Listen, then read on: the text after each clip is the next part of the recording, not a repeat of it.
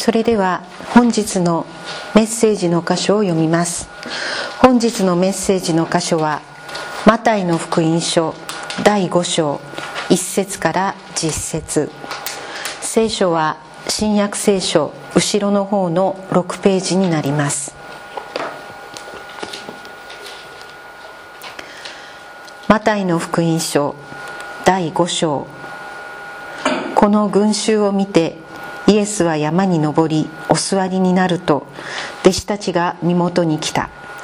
そこでイエスは口を開き彼らに教えて言われた。心の貧しい者は幸いです。天の御国はその人たちのものだから。悲しむ者は幸いです。その人たちは慰められるから。柔和な者は幸いです。その人たちは地を受け継ぐから。義に植え乾く者は幸いです。その人たちは満ち足りるから。憐れみ深い者は幸いです。その人たちは憐れみを受けるから。心の清い者は幸いです。その人たちは神を見るから。平和を作る者は幸いです。その人たちは神の子供と呼ばれるから。義のために迫害されている者は幸いです。天の御国はその人たちのものだから。本日はこの箇所より「神様は見捨てない」と題してメッセージをお願いします。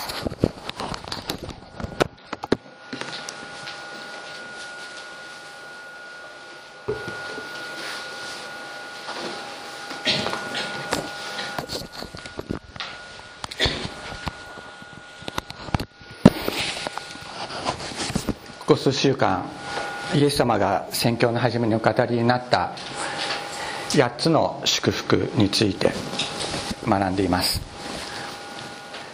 宣教の初めに語られたということはどういうことかというと多分ずっと語っておられたということだと思います。一番最初に語っただけでその後一切お語りにならなかったということはありえないことだろう。イエス様が最も大切なことの一つとしてお語りになったことと私たちは理解すべきであろうと思います。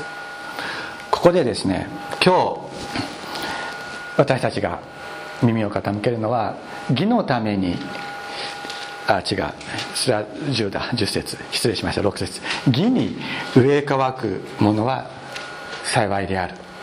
その人たちは満ち足りるからというふうに言われている。義とは何でしょうか？正義っていう言葉がありますよね。義とは何か？悪に対することか？どうでしょう？皆さんどう思いますか？義に植え乾くっていうのはどういうことでしょうか？自分が誰かに悪いことをされているとかあるいは社会悪によって自分は苦しい思いをしている。だから社会悪が取り除かれて正義がこの世にえ満ち足りること。それを望む。そのような、えー、理解。それは間違っているとは言えない。とは思います。だけど聖書が言う義とは一体何か。そもそも旧約聖書ユダヤ的な理解における義とは何かということを知らなければここでイエス様がおっしゃってることの意味っていうのをことを私たちは聞き損なうだろうというふうに思います。今日はそのことから、えーえー、始めていきたいと思います。これはあの、えー、聖書の釈義辞典というところから引っ張ってきたものですけれども義とは旧約ユダヤの理解によればこれは神及び人間の正しい行為を表すけれどもそれは正しくあることへの理想的規範との関係。つまりこれが正正しいこれが正義これが悪といった意味での正義ではないって言ってるんです。そうではない。そうではなく当事者同士の具体的な生活関係との関連における正しい行為である。どういうことか。私あの今妻と2人で生活をしていますね。ご家族で生活していらっしゃる方もいらっしゃると思いますけれどもつまり生活関係における正しい関係。つまり私と妻が正しい関係の中で生活すること。これが義だっていうんです。つまりですね私がですねあの聖書に妻を夫に従いって言って書いてあるだろう。だから俺の言うこと何でも言うこと聞けよって言ったらそれは正しくない。それはそこに義はないわけです。でなぜかって言ったら聖書に同じく夫は妻のために命を捨てようと書いてある。命を捨てる愛で自分自身を捨てる愛で妻を愛していなければそこに正しい関係というものはないわけです。そうですね。親子の関係でもそうです。親が子供を自分の所有物だと思って自分の思い通りに育てる。また夫が妻を自分の所有物だと思って自分の思い通りにしようとする。それは正しい関係かというと全く正しくないわけです。そこに義はないわけです。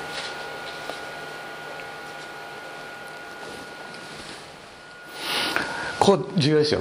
当事者同士の具体的な生活関係との関係における正しい行為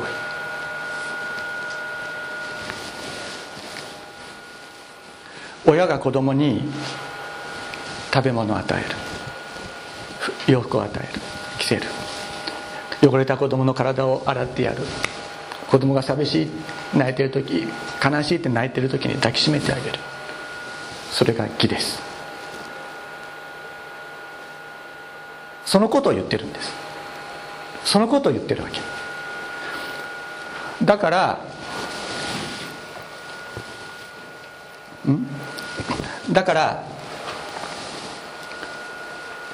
この義の義っていうのはもちろん今言ったような人と人との関係における義ということとそれから神様と私たちとの関係における義。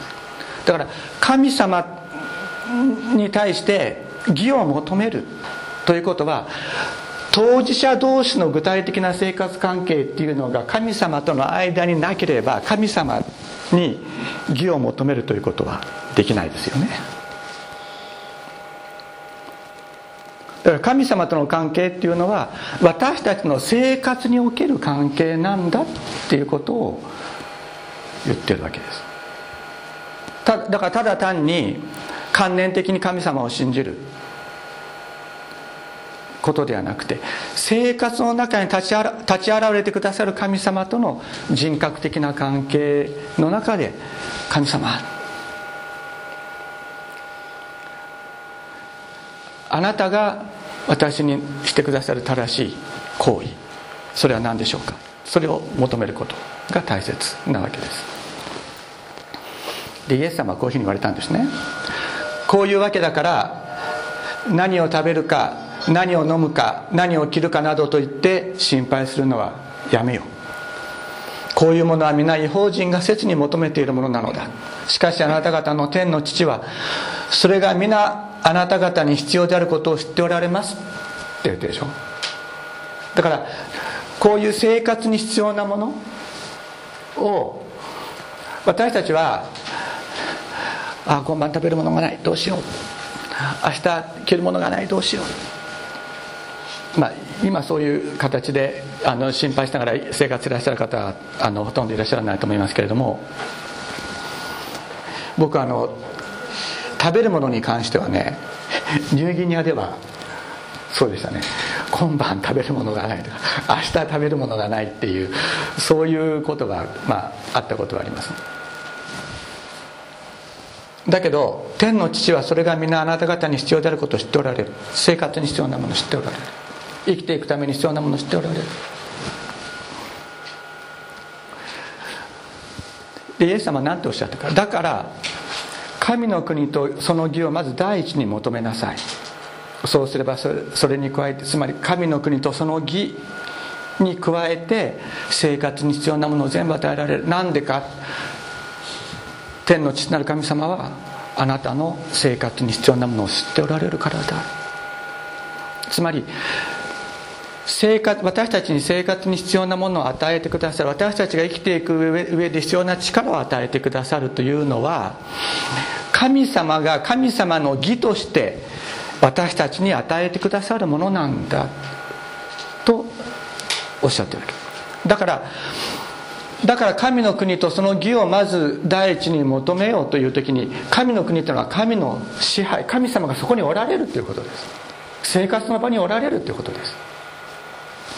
そしてその神の義というのはその神の義が満ち溢れる。私たちの生活の場で満ち溢れていく。そのことを求めなさい。つまりそのためにはまずな当事者同士の個人的な関係ということがそこになければ求めることができない。そういった種類のものであるだからここで私たちが求めなければいけない。イエス様が求めようとおっしゃっているのは父なる神様との個人的な親しい親子の関係なんだ。ということ。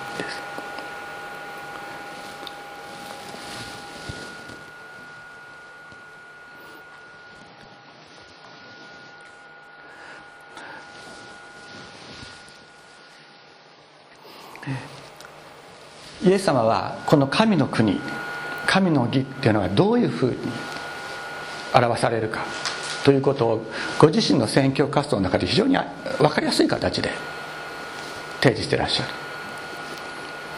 イエス様は言われたんですね。宣教の初めに悔い改めなさい。これは立ち返れって言うんです。神に立ち返れ。神に立ち返れ。天の御国が近づいたから。天の御国っていうのは神の支配ですね。近づいたから。でそうしてイエスイエス様は何をなさったか。イエスは外来全土を巡って街道で教え御国の福音を述べ伝え民の中のあらゆる病気あらゆる患いを治された。イエスの噂はシリア全体に渡った。そしてそれで人々はさまざまな病気と痛みに苦しむ病人悪霊に仕えた人転換持ちや中風の者などを皆身元に連れてきた。イエスは彼らをお癒しになった。お直しになった。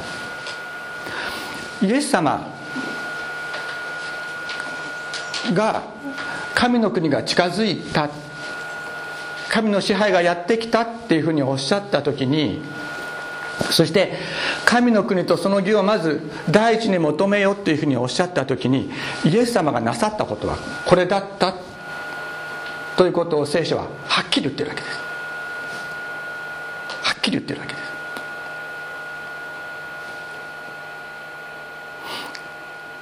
す。つまり父なる神様との正しい関係が私たち一人一人に与えられると与えられていく時に私たちは癒されていくっていうことなんです。もう一度言います。父なる神様との正しい関係義というものが私たちに与えられて与えられる時に私たちは癒されていく。これがイエス様がもたらされた神の義だったわけです。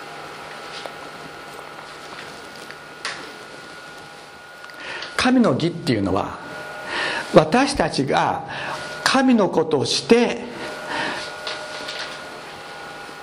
安心して平安に満たされて喜んで生きていくために神様が私たちに与えてくださるもの。なんです。それが神の義なんです。僕ちょっとあの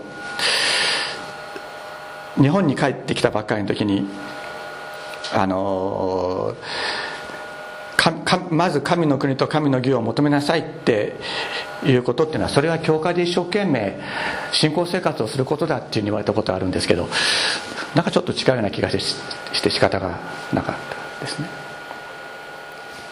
一生懸命奉仕すること。それが神の国を求めることだって言われた時違うんじゃないかな。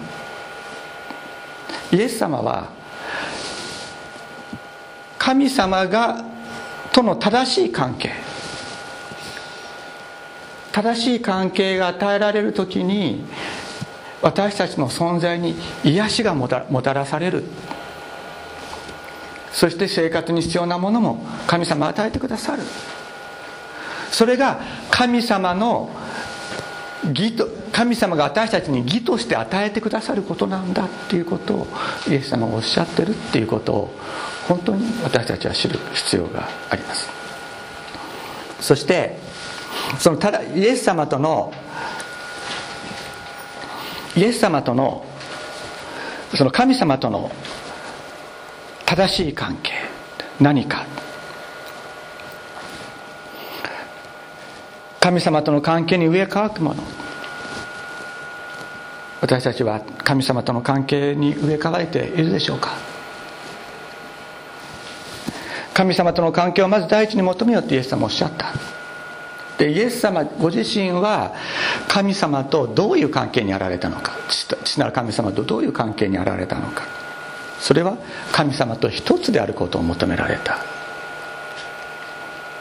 神様と一つであるというあるところに神の義が満ち溢れる、ね、神様と一つであることは求めないけど癒しだけちょうだいっていうわけにいかないでね。神様と一つであることなんかどうでもいいけどなんかちょっとそのなんか神様神様からなんか恵みの何かがあるんだったらそれをちょっといただければっていうことではないですよね。もちろん神様はそういうおこぼれのような恵みでも私たちを生かすことはできるお方ではあります。だけどイエス様が神の国と神の義をまず第一に求めようというのをおっしゃった時にそれは神様と一つであることを求めようっておっしゃったんです。神様と一つであることを求めよう。でなぜかイエス様ご自身が神様と一つであることを求められたからです。神様と一つであることを求めて神様の御心以外のことは何もせず神様から聞いたこと以外は何も語らず神様がこれをせよとおっしゃったこと以外は何もしないとイエス様は決めて伝道の生涯を歩まれた。そしてそこにあふれるような神の義がイエス様の周りに満ち溢れた。のですこのような関係をイエス様は私たちに与えよう与えたいと願っていらっしゃるわけです。でそのためにイエス様は十字架にかかられたんです。イエス様はこういうふうに十字架にかかられる前に祈ってらっしゃいます。ヨハネの福音書17章21節。それは父よあなたが私におられ私があなたにいるように。彼らが皆一つとなるためです。また彼らも私たちにおるようになるためです。父なる神様とイエス様との一つの関係の中に私たちも入るようになるようにと祈ってくださった。そのことによってあなたが私を使わされたことを世が信じるためです。また私はあなたが私にくださった栄光を彼らに与えました。それは私たちが一つであるように彼らも一つであるためです。義というのは一つの関係一つである関係その中に入れるためだ。そのためにイエス様は十字架にかかっていかれます。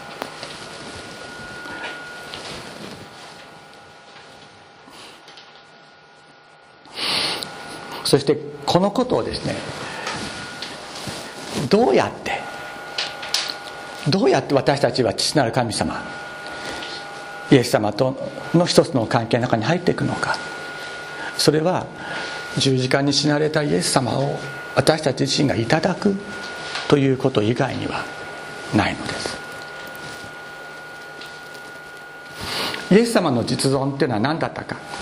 それは父なる神様と一つであることを一つである方であった。じゃあ私たちが父なる神様ともうもう一度一つになる。父なる神様と一つになるためにはイエス様をいただくしかないわけ。ですイエス様をいただくしかないわけ。ですどうでしょうか？私たち自分の力で神様と一つになれますか？なれるでしょうか？実はね私は小さい時からすごく宗教熱心な信仰熱心な子供でした。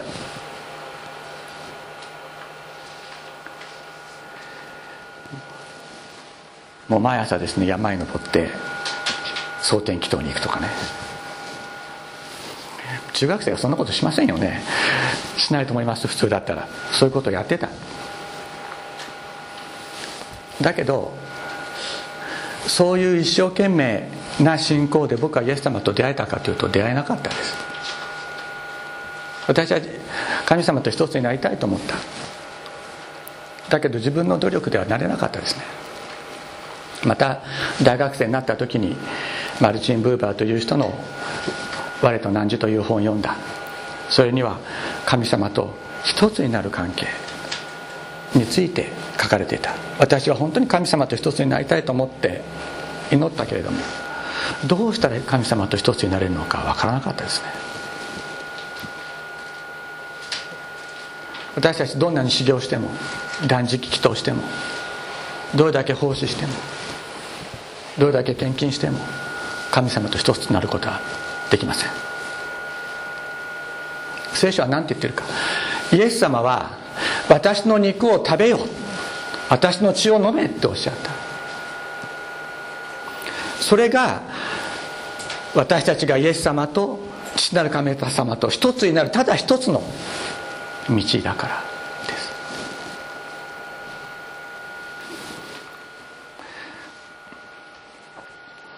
昨日の元気の出る聖書の言葉でお送りしましたけれども私たちは食べるものって全部死んでいるものですよね。私たちは肉を食べます。魚を食べます。生きてるまま食べることはないです。野菜だって切ってもう根から切り離されたものを食べる。食べるっていうことは食べられるものがすでに死んでいるということを前提とするわけです。だからイエス様が私の肉を食べよう。私の血を飲めっておっしゃる時にイエス様が十字架で死んだ。ということが前提となっている。ということを私たちは心に覚える必要があります。そして私たちは自分が食べたも食べたものによってこの体はできてますよね。私の体の中で私の体の中で私の私が食べなかったものでできてるところってないと思います。私が食べてきた肉私が食べてきた魚私が食べてきた穀物そういうもので私の体はできてます。食べたものによって私たちの本質は形作られていくのです。ここの心さえ私たちがこの精神さえ私たちが食べたものによって今のこの精神活動はあるわけです。そうですよね。イエス様が私の肉を食べよ私の血を飲めっておっしゃる時に十字架に死んだイエス様の体をいただく。イエス様と一つになる。イエス様の十字架を注が十字架の血を注がれる。その時にそのことを経験していくうちに私たちは私たちの実存が本質がイエス様でできていく。そういうふうに変えられていく。ということを聖書は言っている。だから私たちはイエス様が私は私の肉は誠の食べ物。食物。私の血は誠の飲み物である。私の肉を食べ私の血を飲むのは永遠の命を持つって。おっしゃる時に私たちも「主イエス様あなたをください」と十字架でほふられたイエス・キリストイエス様あなたの肉あなたの血を私も食するものであらせてくださいと祈っていくことが必要です。でイエス様がね今日の、えー、招きの言葉でも読みました。さっき聖書ご一緒にも読みました。イエス様はそのようにしてイエス様のところに来る者たちについて何とおっしゃってるか。父が私にお与えになるものは皆私のところに来る。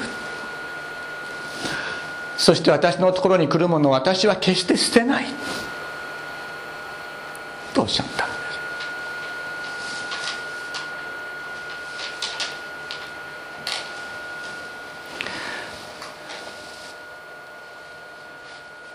どうして皆さんは今日イエス様のところに来たんでしょうか？行こうという思いがあったから来たということもあるでしょう。誘われたから来たっていうこともあったかもしれない。だけどまず父が私にお与えになるものは皆私のところに来る。と言われたイエス様の言葉に私たちは心を止めたい。父が父なる神様が私たちをイエス様に与えてくださっていたのだ。もうすでに与えてくださっているのだ。だから私たちはイエス様のところに来たんだ。ということを心に覚えましょう。今日いろいろな困難の中で来た人もいると思います。しかしそこに父なる神様からの招きがあり私たちはここに来ました。言われてそして言われている。そして私のところに来るものを私は決して捨てない。私のところに来るものを決して私は捨てない。この方が私たちに義を与えてくださるのです。神様との関係完全な関係における完全な関係における神様のあふれる恵みと力を私たちに注いでくださる。このことを今日覚え私たちこれから生産式を行いたいと思います。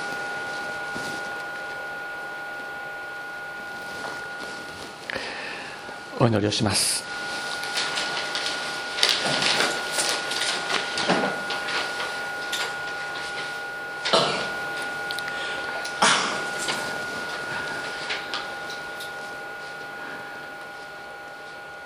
天のお父様あなた主イエス様を私たちにお使わしくださいました。私たちがあなたの義に生きるためです。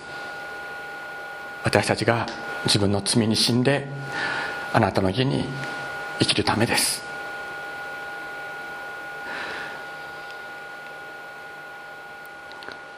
イエス様は私の肉を食べ血を飲めと言われました。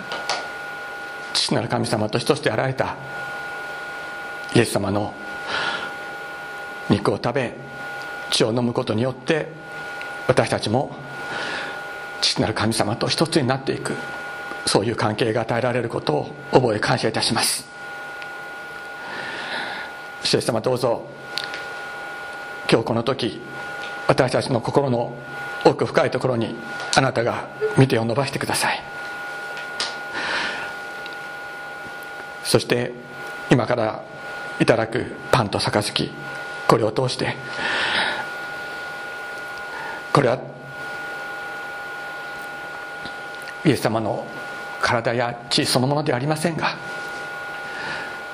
これをいただく時にイエス様と一つの命の中に生かされているということをイエス様の命をいただくということを私たちが本当に心に覚えそれを体験的に知っていくことができるように導いてください。感謝して尊いイエス様のお名前によってお祈りします。アーメン